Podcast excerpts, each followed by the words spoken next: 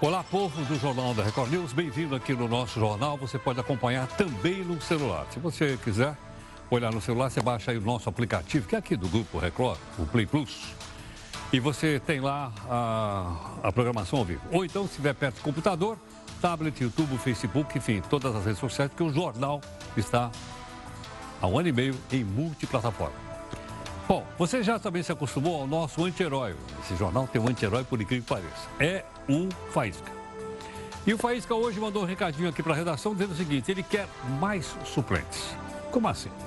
Ele acha muito pouco que cada senador da República Brasileira tem apenas dois suplentes. Ele acha razoável que fosse um pouco mais de suplentes. Então, olha lá, ele botou toda a turma dele como suplente dele. Como são 81 senadores, o país que é só um deles, seriam então, deixa eu ver o cálculo aqui, seriam, seriam, seriam 810 suplentes. A maior parte deles, suplentes contratados, recebendo um salarinho pago pelo Distrito Público. A bancada do PGG que está ali, que é o Partido dos Gatos Gatunos, está a postos para ajudar e aprovar essa proposta. Na sua opinião, como cidadão, Quantos suplentes deveria ter um senador da República? Gostaria que você, então, mandasse para cá sua opinião. Pode mandar para cá nas nossas mídias sociais da Record News. Veja aqui também o nosso destaque do nosso portal r7.com. Semana que vem vai ter a primeira votação no plenário, como você já sabe aqui. Então, são 513. Deverão lá de 495 a 500 deputados. É a primeira votação da reforma da Previdência no plenário. Para ser aprovada, precisa de 308, como a gente já explicou aqui para você em outras oportunidades. Não é isso? Bom, vamos também aqui com outras notícias para você saber de fato que país é esse.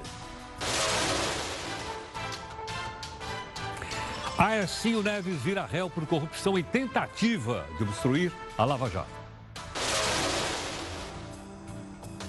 As americanas disputam o final do Campeonato Mundial de Futebol na França. Moro rebate supostas conversas sobre processo na Operação Lava Jato. O vazamento é uma tentativa de impedir a justiça, diz o juiz. No cardápio de domingo tem peru com molho de Machu Picchu. Brasil joga final da Copa América contra os Incas. A gaveta do Jornal da Record News. O que, que a polícia tem a dizer sobre o paradeiro do suspeito de assassinar o ator Rafael Miguel? O governo de São Paulo vai apresentar um projeto para que o aluno pague quando intencionalmente depredar a escola. Se não pagar, o pai vai ser processado judicialmente. Na sua opinião, você acha que isso pode impedir vandalismo nas escolas? Mande sua opinião para cá, pode ser aqui nas redes sociais da nossa Record News ou então no meu Zap Zap, que é o 11 São Paulo, 942-128-782. Afinal, o que que passou e o que que não passou na reforma da Previdência? Está meio confuso, mas o nosso convidado vai explicar. A Tunísia proíbe vestes islâmicas em prédios públicos. Autoridades temem novos atentados terroristas. Veja aí a nossa imagem do dia. É o desrespeito pelo histórico Rio Tietê. Um mar de espuma encobre o rio em cidade do interior do estado. Quem é que disse mesmo que ia limpar o Tietê? Como é bonita essa história. Responda rapidamente. Quantos suplentes cada um dos 81 senadores da República tem? Se pensou dois, acertou. É que pelo menos 11 deles estão empregados pelos titulares. A temperatura no Alasca chega a 31 graus. Em Santa Catarina, 0 grau. Ué, será que vocês não trocaram as bolas aí? Não é o contrário? No Japão, vovós atletas são contratados pelo Uber para entregar macarrão. Detalhe, elas vão a pé. Isso, segundo elas, ajuda a rejuvenescer. Esse Jornal da Record News e multiplataforma, hoje um dia bastante frio aqui em São Paulo. Por meio delas, você pode cobrar busca de isenção, busca de interesse público e participar das nossas três aves, independente dos pinguins que estão andando aí do lado de fora.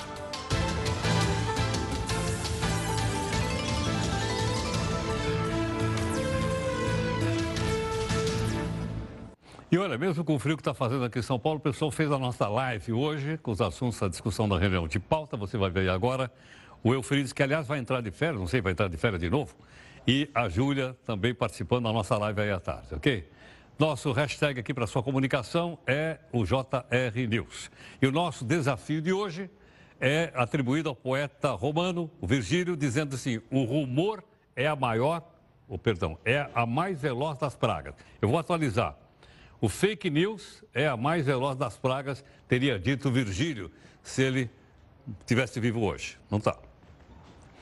A Força-Tarefa da Lava Jato no Paraná não reconhece o texto e a veracidade das supostas mensagens atribuídas a seus integrantes e que foram divulgadas hoje pela revista Veja, envolvendo o ministro da Justiça, Sérgio Moro.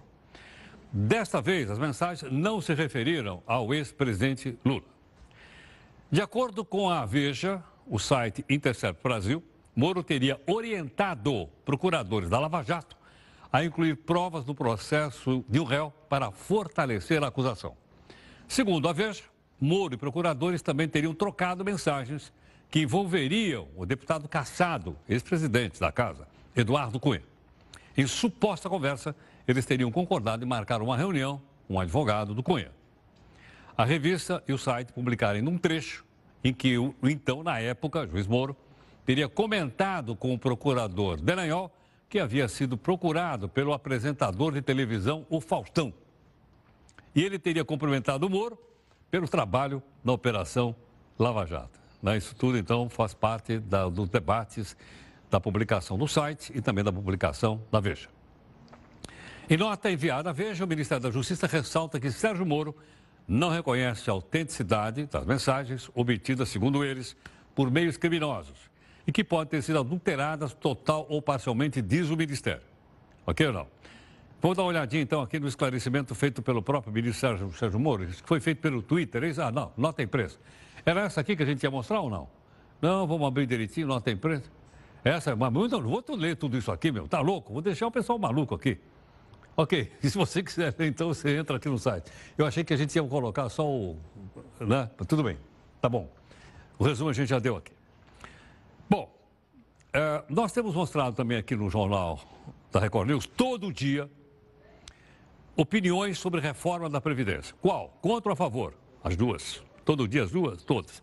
Veja aqui a opinião do Alexandre Camilo, que é presidente do Sindicato dos Corretores de Seguros de São Paulo a reforma da Previdência extrapola a questão técnica e tudo mais. Ela é efetivamente uma necessidade. É momento, especialmente dos parlamentares, entenderem isso, que isso é uma ação para a sociedade brasileira, se despojarem dos seus interesses pessoais e trabalharem os ajustes, mas promoverem esta necessária reforma. E fica aqui uma reflexão. Também cabe a nós, povo brasileiro, praticarmos uma reforma de comportamento.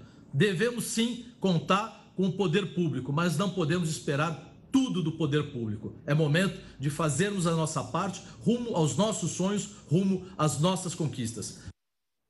Bom, agora o outro lado. Vamos ouvir agora a Isabel Azevedo, que é presidente do Sindicato dos Professores aqui de São Paulo. Sim. Quero repercutir sobre a reforma da Previdência, sobretudo na vida dos professores de todo o país. É uma reforma que vai atacar frontalmente as mulheres. E quando eu falo as mulheres, não só as professoras, mas todas as mulheres. Nós ficaremos mais tempo nos nossos postos de trabalho e sendo que as mulheres levam para tem também o seu trabalho no lar. Né? Então isso deveria ser considerado. E mais que isto também é um país que precisa de crescimento econômico e crescimento econômico não será com a reforma da previdência.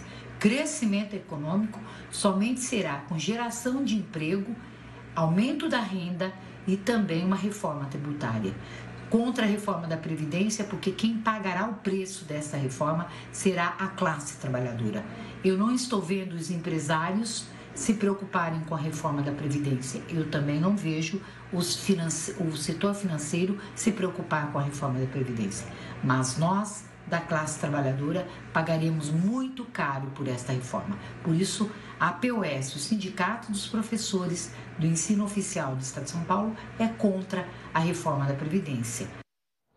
Bom, mais duas opiniões, uma contrária, outra favorável. Agora você forma a sua própria opinião. Haja visto que todo dia né, tem pessoas falando e a gente vai olhando e tal, pesando, enfim, né, exercendo a nossa cidadania. Bom, a reforma foi aprovada na comissão especial, como você sabe. Tem uma confusão muito grande, a gente mostrou aqui para você passo a passo. Uh, fizemos edição para você ver os melhores momentos. Mas ficou confuso, pelo menos para mim, o que, que foi aprovado de importante e o que é que não foi aprovado. Não se esqueça o seguinte: é uma PEC, Projeto de Emenda da Constituição, ok ou não? Então vai para o plenário e lá terão duas votações, como você sabe Mínimo de votos para ser aprovado, 308. Isso nós estamos aprendendo todo dia, até para conversar com as pessoas da nossa família, nosso amigo por aí afora.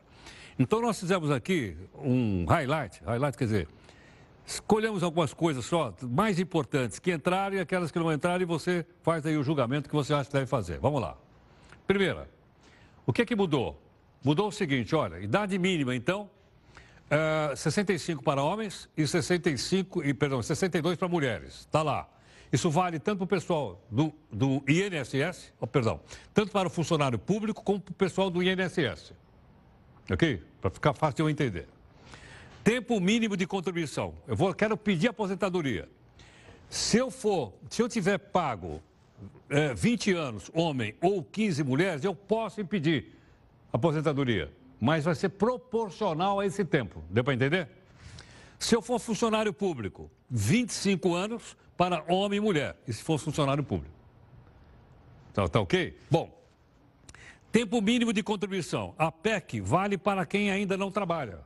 As pessoas que trabalham, obviamente, têm o tempo de contribuição que estão lá na sua carteira de trabalho. Agora, o que é que não faz parte? O que, é que ficou de fora? Ficou de fora, veja bem, a capitalização, ou seja, eu faço um fundo num banco ou um VGBL, ou um PGBL, que são previdência privada. Isso não passou.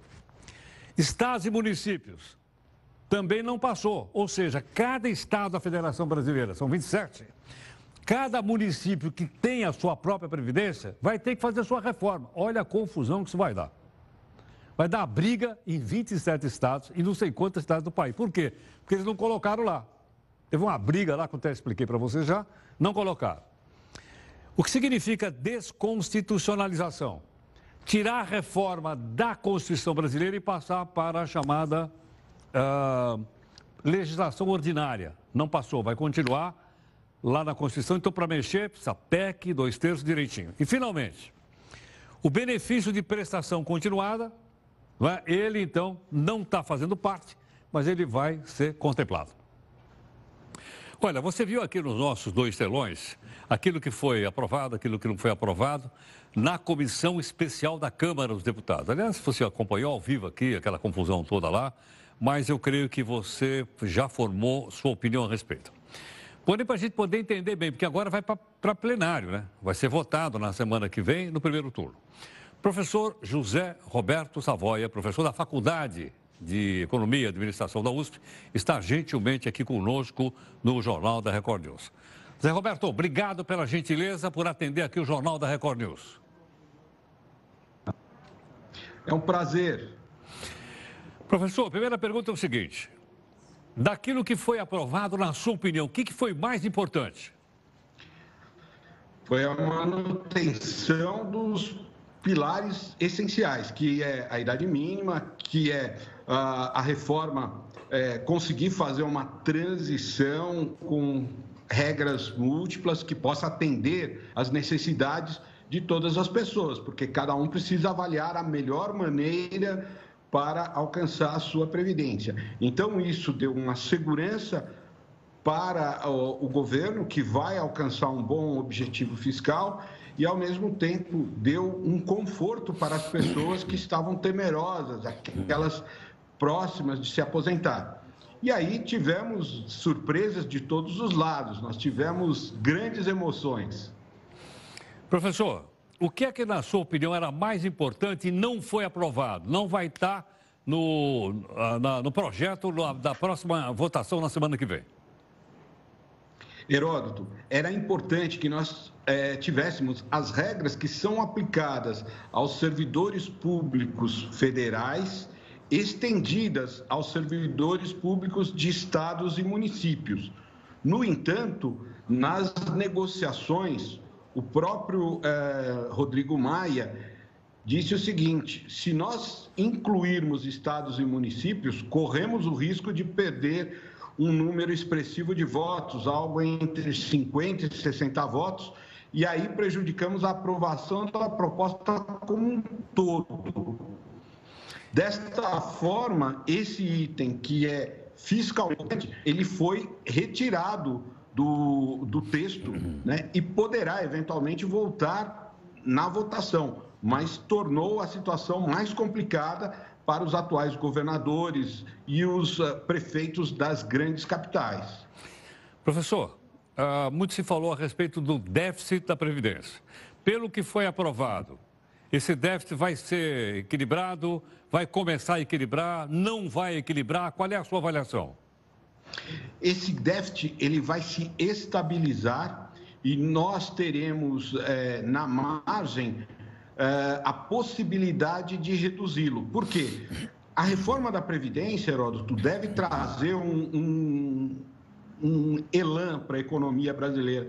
Nós poderemos ter um crescimento. Com o crescimento, aumento da arrecadação, o déficit tenderia a ficar menor em termos do PIB, já que o objetivo da, da reforma de manter um, uma economia de um trilhão é, foi mantido.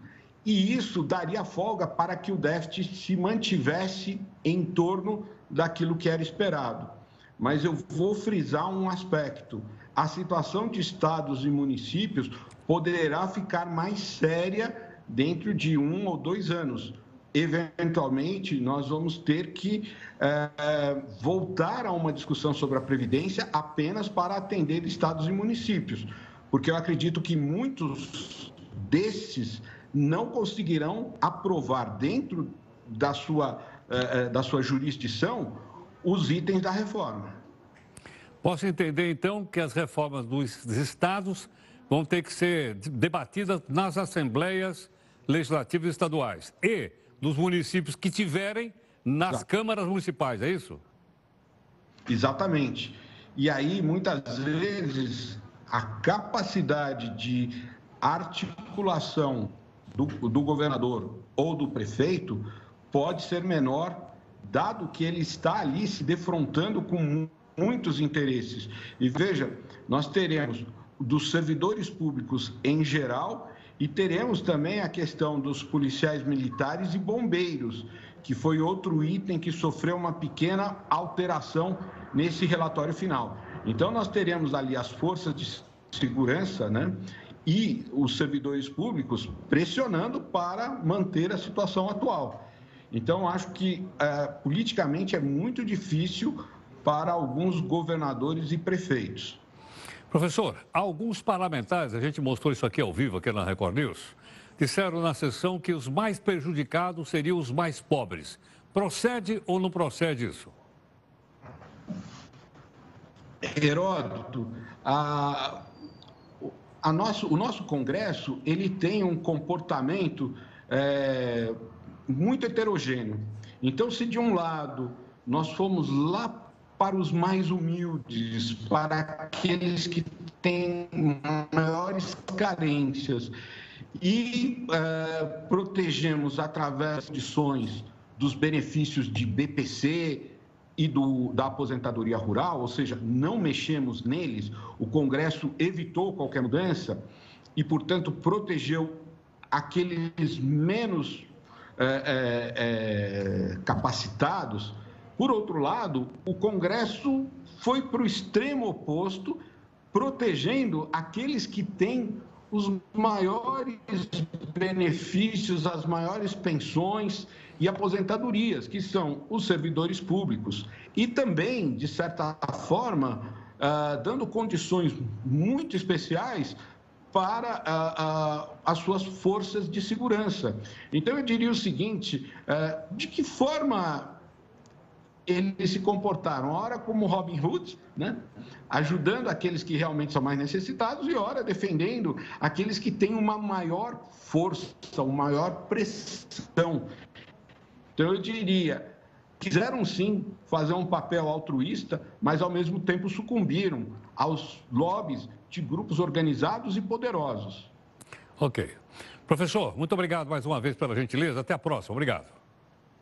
Um prazer. Muito obrigado. Muito obrigado. Professor José Roberto Savoia, professor da Faculdade de Economia e Administração da UFRGS. Está aí, então, é, para que a gente possa ter ideias boas eh, do que aconteceu, porque vai votar lá e a gente vai, então, acompanhar o nosso deputado federal, se vai votar contra ou vai votar a favor. E aí, cada um fala lá com o seu deputado. Bom, nós vamos então aqui a mais uma live no jornal para você fazer comentário, pedir para o pessoal botar aqui embaixo agora o númerozinho do nosso Zap Zap para a gente ir lembrando de estar lá e para você também mandar pelo zap, que às vezes é até mais fácil da gente colocar aqui no telão. Vamos então aí ao nosso, nosso live.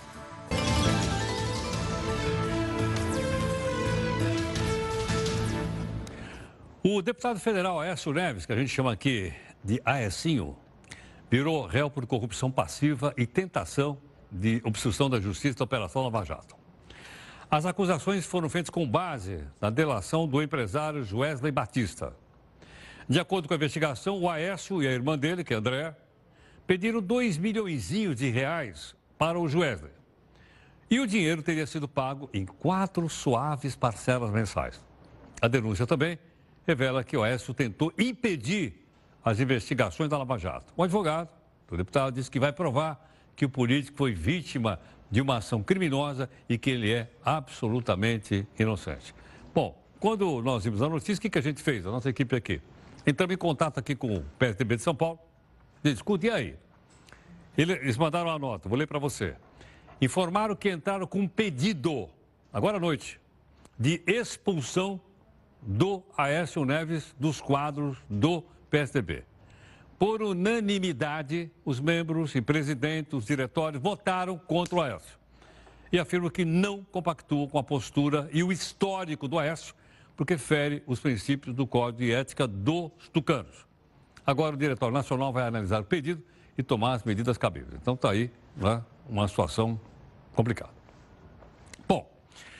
Nós até na abertura fizemos aí uma brincadeira com Faísca de, sobre suplente. Eu não entendo por que, que o senador no Brasil tem dois suplentes. Ok não? Tudo bem. A gente até esquece disso. Eu nem sei quem foram os dois suplentes do senador que eu votei. Ocorre o seguinte, como cada senador tem direito a dois suplentes, você multiplica aí por 81, tá? Caso o senador se afaste, assume o primeiro suplente. Se o primeiro também se afasta, aí assume o segundo. Mas sabe o que nos chamou a atenção? Tem 11 senadores da República que deram emprego aos suplentes. Porque o suplente não ganha nada. Então, eles arrumaram uma boquinha para o suplente, o primeiro suplente. Você vai dizer, mas é um saláriozinho baixinho. Quanto é? 23 mil reais mensais. Ok, não?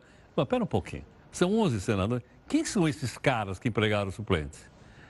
Depois eles ficam bravos que é processar a gente como tem um aí. Vamos lá. Senadores que deram emprego aos suplentes. Alessandro Vieira, do Sergipe, Flávio Ar, do Paraná, Isalci Lucas, do Distrito Federal. Esse aqui é aquele que tem 85 funcionários. O Jarbas Vasconcelos, olha só, deu o um empreguinho lá para o suplente dele Pernambuco. O Jean Paul, não é Jean Paul Sartre, é Jean Paul Prates, do Rio Grande do Norte, deu um empreguinho.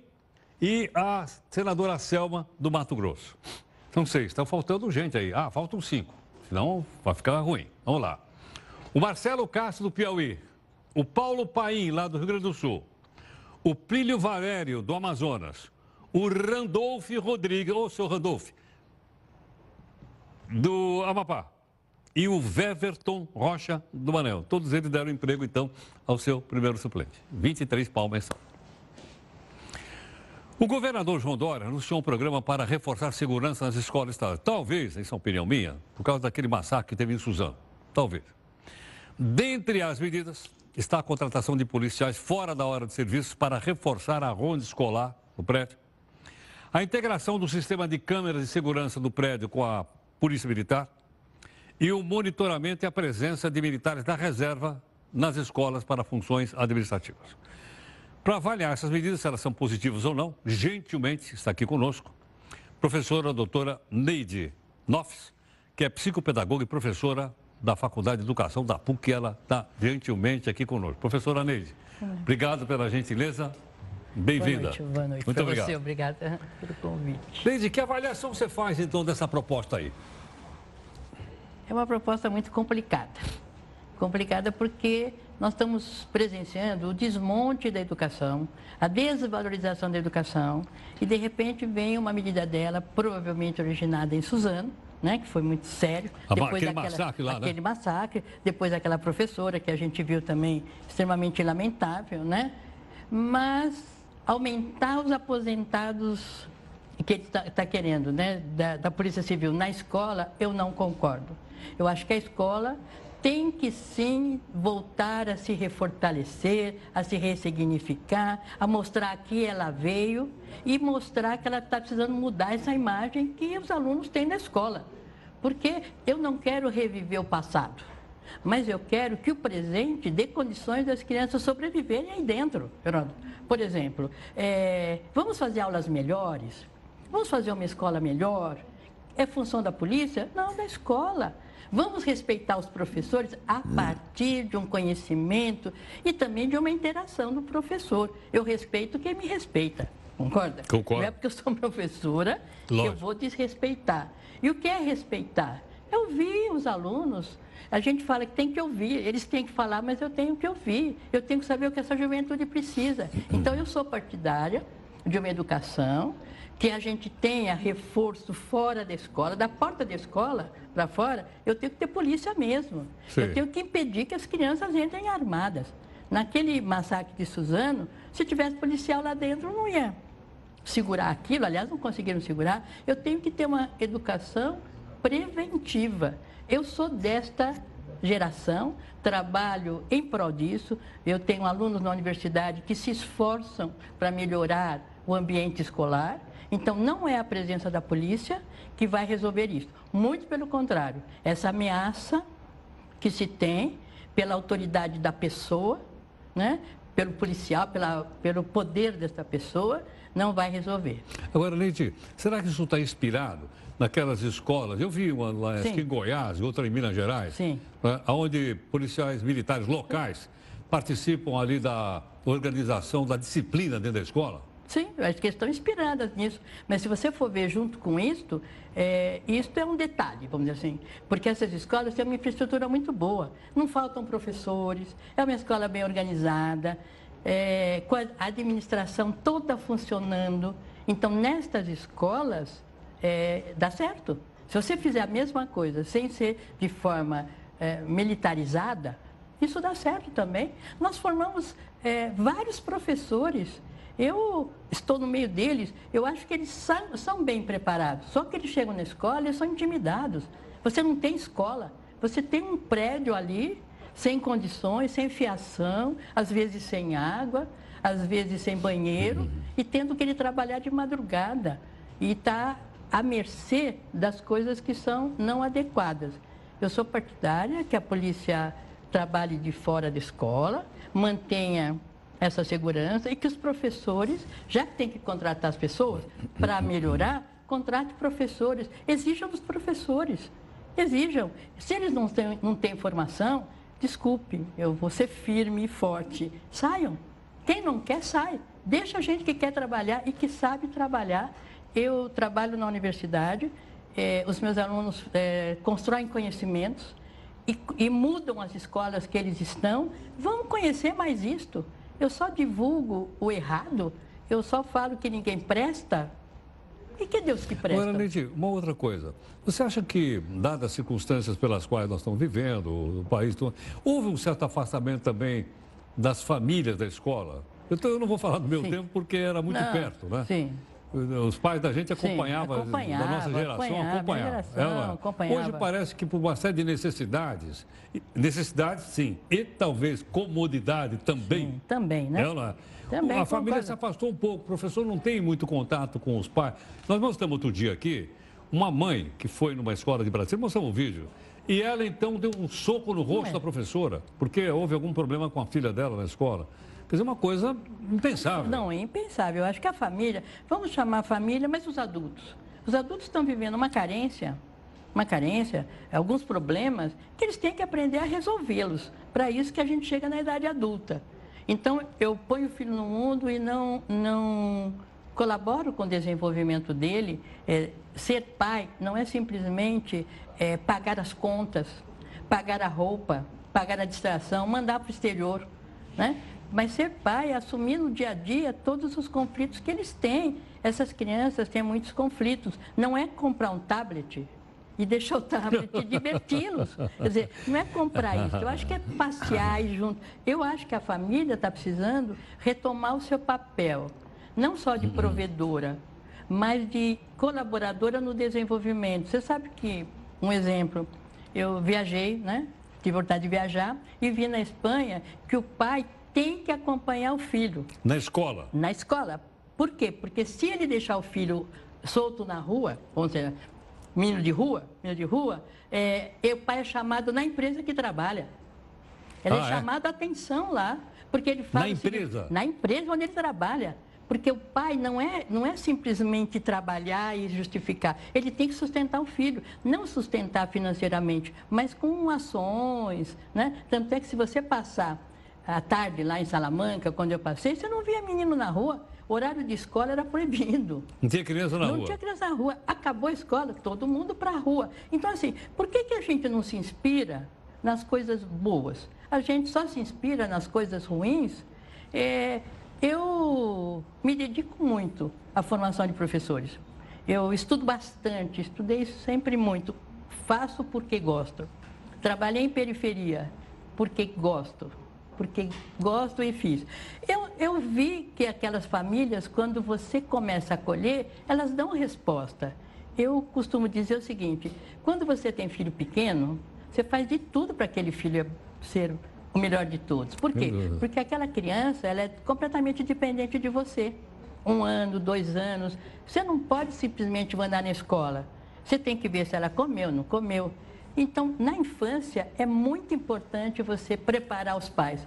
Porque na adolescência, se você não o fizer na infância, na adolescência você precisa de um preparo muito maior. Sem dúvida. E eu acredito que a escola deva retomar seu papel, porque senão nós não podemos virar prisão. Sou contra isso. Neide, muito prazer em conhecê-la. Ah, igualmente. Muito obrigado, obrigado pela oportunidade de falar eu, que a gente eu gosta. Que agradeço, eu que agradeço. Muito obrigado. Professora doutora Neide Noffs psicoterapeuta, professora da, eh, de pedagogia da Faculdade de Educação da PUC, gentilmente aqui conosco, né? e acho que uma entrevista bastante esclarecedora para a sociedade de uma maneira geral. Vamos para a segunda live aqui do jornal. Vamos escrever aqui, está aqui, ó, o nosso zap zap número aí. Já voltamos.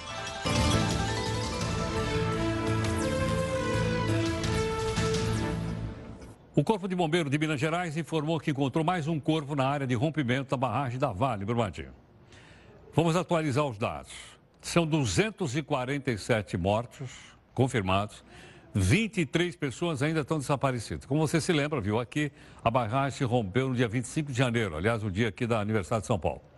Agora, em julho, seis meses da tragédia e nada de sair indenização. Saiu só uma ameaça de chinindró para os ex-presidentes e ex-diretores da Vale. Vamos ver se isso vai se confirmar. Recentemente, o presidente Bolsonaro disse mais uma daquelas frases assim, dele bastante, diria, tempestuosa. Tá certo ou não? Ele criticou um projeto de lei na Câmara que transfere ao parlamento mais poder de, de, de indicar integrantes das agências reguladoras. Um dia eu vou explicar isso para não ficar confuso. Mas o que, que ele disse? Tá, bom, se vão tirar isso de mim, eu estou parecendo aqui a rainha da Inglaterra. Por que, que ele usou a expressão rainha da Inglaterra? Você vai acompanhar aqui no texto da Jéssica Veloso. Quando se fala em realeza, todo mundo já imagina uma vida luxuosa, conta bancária gorda, muitos diamantes e até uvinhas servidas diretamente na boca. Mas quando o presidente Jair Bolsonaro citou a rainha da Inglaterra, ele não estava falando sobre esses privilégios. Bolsonaro quis dizer que a realeza reina, mas não governa. A Rainha Elizabeth II é uma das figuras de Estado mais emblemáticas do mundo. Ela é dona do trono da Inglaterra desde 1953 e é a monarca com reinado mais longo da história da Inglaterra. A rainha não cuida apenas da Inglaterra, mas de cerca de 16 territórios ao todo. Elizabeth faz o papel de chefe de Estado. Isso significa que, na prática, ela é responsável pela declaração de guerra e celebração de paz. Do ponto de vista político, a rainha não tem poderes para governar. Quem faz isso é o chefe de governo, ou melhor, o primeiro-ministro. A Inglaterra sempre teve a figura de um rei ou uma rainha governando o país. No início, o poder era todo centralizado nas mãos de um monarca. Mas em 1688 surgiu a monarquia parlamentar. A partir daí, a maioria das decisões são feitas mediante aprovação e recomendação do parlamento. O povo britânico elege os parlamentares por meio do voto direto dentro do chamado sistema distrital. E por ser o órgão eleito pelo povo, é o parlamento que decide quem vai ser o primeiro-ministro, ou seja, quem vai ser a pessoa que vai cuidar das questões políticas do país. A rainha deve obedecer ao parlamento, acatando as recomendações e sancionando as leis propostas por eles. E apesar de não possuir o poder de governar, a rainha da Inglaterra tem alguns benefícios. Ela não precisa de habilitação para dirigir e pode até ultrapassar o limite de velocidade sem se preocupar. A rainha é a única britânica que não precisa de passaporte. Ela pode viajar o mundo sem se preocupar. E também não pode ser presa. Oh.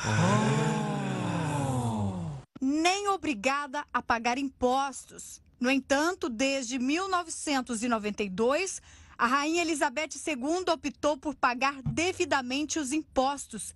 Afinal, apesar de não governar diretamente, a rainha precisa dar exemplo para a população. Eu acho que essa reportagem que a Jéssica fez tem, um, tem, um, tem uma informação perigosa. Ela disse que a rainha não pode ser presa. Já pensou se o pessoal ouve aqui, é capaz de fazer uma lei lá dizendo que deputado e senador não pode ser preso. Outra coisa que eu não entendo, esse, esse, aquele parlamento que a gente mostrou ali é um negócio chato. Não é como o nosso. Você viu todo mundo sentadinho, todo mundo prestando atenção, sem computador, sem nada. Negócio horroroso. O nosso não. É todo mundo batendo papo, todo mundo lá em cima, o Instagram aqui, ela tomando uma aguinha, aí o pessoal levanta, faz. É, é mais animado o nosso. Aquilo lá deve ser um negócio muito chato. Bom, já que nós estamos falando do nosso parlamento, uma parte dele, que é o Senado, aprovou aí uma, uma comissão ainda. Tem uma lei que proíbe, entre outras coisas, qualquer forma de propaganda, exposição de cigarro, até mesmo em locais de venda há uma discussão, né? tem deputados dizendo, não, isso aí vai tirar emprego, vai tirar renda de pessoal lá do sul que planta fumo. Então, nós temos aqui uma pessoa para nos ajudar a entender melhor isso. Gentilmente, está a doutora Jaqueline Scholz, médica e diretora do programa de tratamento de, do tabagismo aqui do INCOR. Eu vou pedir então, doutora Jaqueline, por favor, gostaria que ficasse aqui, por favor, aqui do nosso lado, do nosso. Pois não telão para que você pudesse comentar. Muito obrigado pela gentileza, querida. Muito obrigado. Muito grato. Bom, então vamos aqui à primeira informação que eu gostaria que você, por favor, comentasse conosco. 428 pessoas morrem por dia no Brasil por causa do tabagismo. Sim. Sim, quase 57 bilhões de reais são perdidos a cada ano. Sim. Devido à despesa médica e perda de produtividade devido ao tabagismo. Quer dizer, é, esses 56 bi que são perdidos, como é que eles são perdidos? 39 bilhões são doenças diretamente relacionadas. É o camarada que infarta, que morre por causa de um infarto, tem um acidente vascular cerebral, as doenças relacionadas. Tem um câncer, tem uma doença pulmonar obstrutiva crônica, que é a famosa bronquite crônica, internações por pneumonia. E além desse custo direto da internação, tem um indireto. Se o camarada vem a falecer, se o indivíduo vem a morrer, ou ter perda de produtividade. Então, isso custa 39 milhões de custo direto pela doença e 17 milhões de custo indireto, somando 59 bilhões, 57 bilhões anuais. Sabe quanto a gente recolhe de imposto? Não, não sei. 13 bilhões. Porque nós recolhemos em cima do cigarro 13, 13 bilhões e gastamos 57. Então, essa conta não fecha. Qualquer senador, eh, deputado, qualquer político que esteja lá no Congresso Nacional sabe que intervenção sobre o tabagismo, e o ministro Serra, ex-ministro Serra da Saúde, né, que foi ministro da Saúde, Eu lembro. e foi um, um dos pro, uma, maiores assim, defensores da política anti-tabaco no país, com proibição de propaganda, quando era governador com a lei antifumo no estado de São Paulo. Então, ele sabe o que ele está fazendo. Pessoal, segue o Serra, que é gol de letra. Hoje, nós temos 9% de fumantes no país. Nove, nove é muito ou é pouco em é relação a outros assim, países? Em outros países, nós somos campeões em redução do número de fumantes, Ah. medalha de ouro. Ocorre que a nossa população é muito grande. Então, ainda 200 milhões. temos 18 milhões de fumantes. A nossa lição de casa é pesada. Nós não podemos deixar que esse número volte a subir. Pelo contrário, nosso, nosso esforço é que ele baixe. Por quê? Nós temos um sistema único de saúde falido, uma saúde pública doente, né? E você, um tabagismo de cada 10 fumantes, cinco vão morrer pelo fato de serem fumantes. E o que é pior, precocemente. O camarada morre com 60 anos de um câncer de pulmão, que se não fumasse, estaria vivo Estaria aí, batendo nos 80 anos de idade, né? Tranquilo. Doutora Jaqueline, vamos ver outra informação. Então, vamos trocar a informação para a doutora. 12,6% de todas as mortes. atribuíveis ao cigarro. Ou seja, olha o que o país gasta com uma coisa que o indivíduo. Ninguém nasce fumando. Ninguém nasce. Então, o Estado não pode jamais permitir incentivar isso. Então, as pessoas têm que ser proibidas porque tabagismo é um vício. Não adianta o indivíduo saber que ah, o cigarro mata. Muito bem. Uma vez viciado, para ele poder se livrar, é a minha especialidade. Eu tenho que ajudá-lo com medicamento, fazer tratamento. Ele está motivado. Quer dizer, uma sequência difícil que o indivíduo é submetido quando ele não sabe, né? Vai lá, não está sabendo o que está acontecendo, vamos experimentar para ver como é que é. Propaganda de cigarro em pleno século XXI, não existe mais isso. Então, essa, essa política pública é um gol de placa que o pessoal do Senado aprova, não precisa nem discutir, porque é lero-lero. Papo furado, perda de tempo. Prova que é gol de letra e o país vai continuar mantendo essa posição e aí de campeão na no- no- redução do número de fumantes e ajudando a população brasileira a ficar menos doente. Então, deixa eu ver se eu entendi. Essa aqui é a população brasileira como um todo. Sim, sim, Esse sim. aqui é a quantidade de pessoas que morreram Por causa do cigarro. por causa do cigarro. Exatamente. Isso equivale a 156 mil pessoas? poderiam ser evitadas caso A a, gente não tivesse exatamente esses fumantes. Fumantes. É um impacto significativo. Não tem na, olha, é, parar de fumar e não fumar é tão importante quanto vacinação. Pra você ter uma ideia do impacto isso em saúde pública. Então, o pessoal que fica discutindo é lero-lero. Então, o camarada do Sul ele vai ter incentivo para plantar outra coisa que não seja comida melhor, né? Do que Sem cigarro, dúvida. né? Vamos então colocar outra informação para a doutora Jaqueline aqui. O que aconteceria se o Brasil aumentasse o preço do cigarro em Sim. 50%? Eu nem sei quanto custa um cigarro, sei lá. Hoje está por volta de 8 a 10 reais. De 8 a 10. Então ele iria para 12 Exatamente. a 15 reais, é, isso? Toda Tá. vez que você aumenta, é uma quais são as políticas públicas eficazes para Ah. reduzir o número de fumantes? Proibição da propaganda, proteção do ambiente público para não ter lugares que as pessoas fumam e aumento real do preço do cigarro. Tudo Sei. isso reduz o consumo. Então, é- é- o Brasil tem que continuar nessa linha porque a gente ainda tem muito trabalho a Agora, fazer. deixa eu falar uma coisa que o pessoal que defende o cigarro diz. É. Se aumentar 50% o preço do cigarro, vai aumentar o contrabando do cigarro, que vem especialmente do Paraguai, o chamado Então, quebra-peito. nós já sabemos de onde vem, o que, que a gente faz? Política de fronteira. Então, isso é. O ministro da Justiça vai lá, põe o exército, todo mundo que ele tem que pôr, policial, inteligência, para evitar o contrabando. O contrabando é uma consequência, mas é um crime, é uma, é uma outra situação. Você não, vai, você não vai baixar o preço do cigarro por causa do contrabando. Então, Agora, daquele número de mortes que você vê, a maior parte morre de infarto, é isso, ou não? por isso que eu sou Morre cardiologista e trato os fumantes. A maior número de todo mundo associa cigarro com doenças respiratórias, né? Porque inala fumaça, mas o maior número de vítimas no país são de infarto e acidente vascular cerebral. O que é pior? Precoce. O camarada tem um infarto com 40, 50 anos, não era para ter. Lógico. Tá? Agora, isso aqui é aquilo que a gente chama de derrame, são É 100 mil, isso, 100 mil com 100 derrame. mil mortes por AVC. E, Exatamente. que- e o câncer, então, não é só no pulmão? Não, câncer de laringe, aí vem a coleção. Câncer de boca, começa aqui. Esôfago, laringe, estômago, pâncreas e até câncer de útero nas mulheres, câncer de bexiga. Então, cigarro é um Eu grande lembro de matador. alguém famoso que morreu, Morreu de câncer. exatamente, Mário Foi o Covas, é, exatamente, governador Vamos Mário mudar, Covas. então, mais uma informação, por favor? Bom, ah, vamos lá.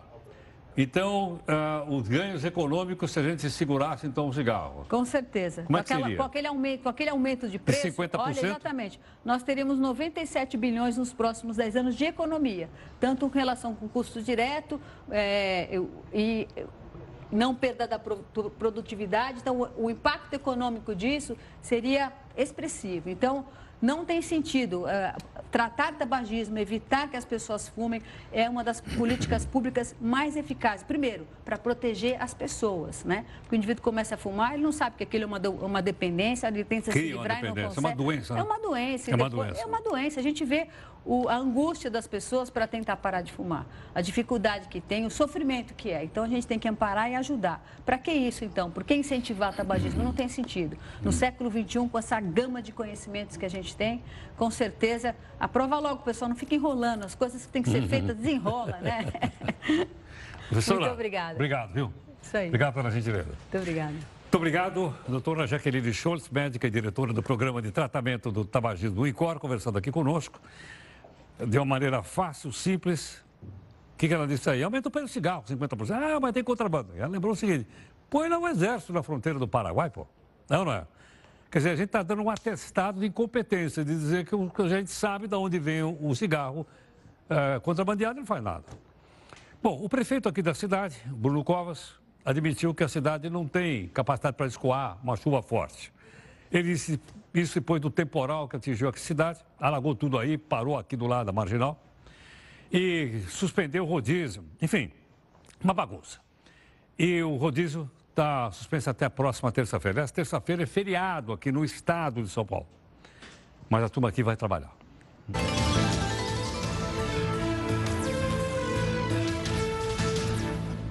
Temos uma boa notícia para o Brasil. Paraty, aqui no litoral do Rio de Janeiro, Ilha Grande os dois Anjos dos Reis, eles foram reconhecidos hoje como patrimônio mundial. É a primeira vez que o Brasil recebe um reconhecimento de um sítio misto, ou seja, ele é ao mesmo tempo cultura e ao mesmo tempo natureza, aliás, natureza maravilhosa. Mas o que, que significa isso para nós, para o Brasil? Veja aqui no texto da Neide Martingo. A Costa Verde do Rio de Janeiro é um deslumbramento. O verde da Mata Atlântica e o azul do mar se consomem sem cerimônia. A região é uma das mais belas e exóticas da costa brasileira. E é lá que ficam Paraty e Ilha Grande, que tiveram reconhecimento internacional. O mundo aplaude a beleza brasileira. Paraty e Ilha Grande foram reconhecidas como patrimônio mundial. Essa é a primeira vez que o Brasil tem um sítio misto reconhecido por sua cultura e natureza. A decisão da Unesco veio de longe, do Azerbaijão, que fica no sudoeste asiático.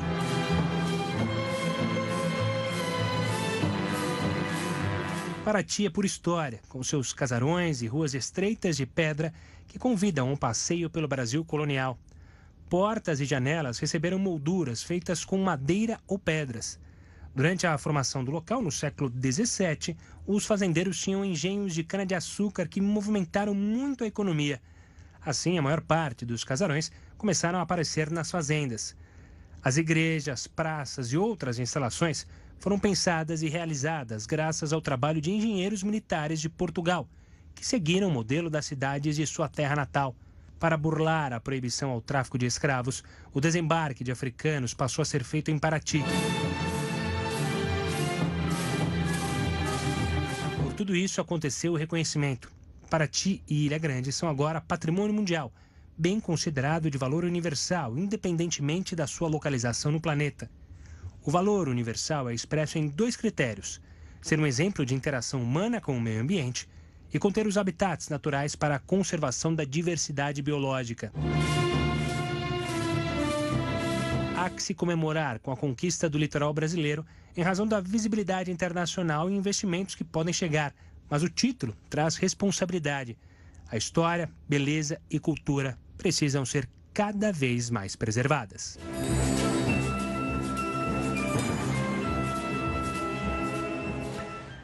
Bem, muito obrigado aqui pela sua gentileza aqui conosco. Né? A gente vai ter a live agora às 10 da noite para você fazer comentários aqui conosco. E o nosso encerramento de fim de semana com uma coisa mais alegrezinha, não é? Por quê? Porque no domingo é comemorado, você não vai acreditar, o Dia Mundial do Chocolate. E estamos perdidos.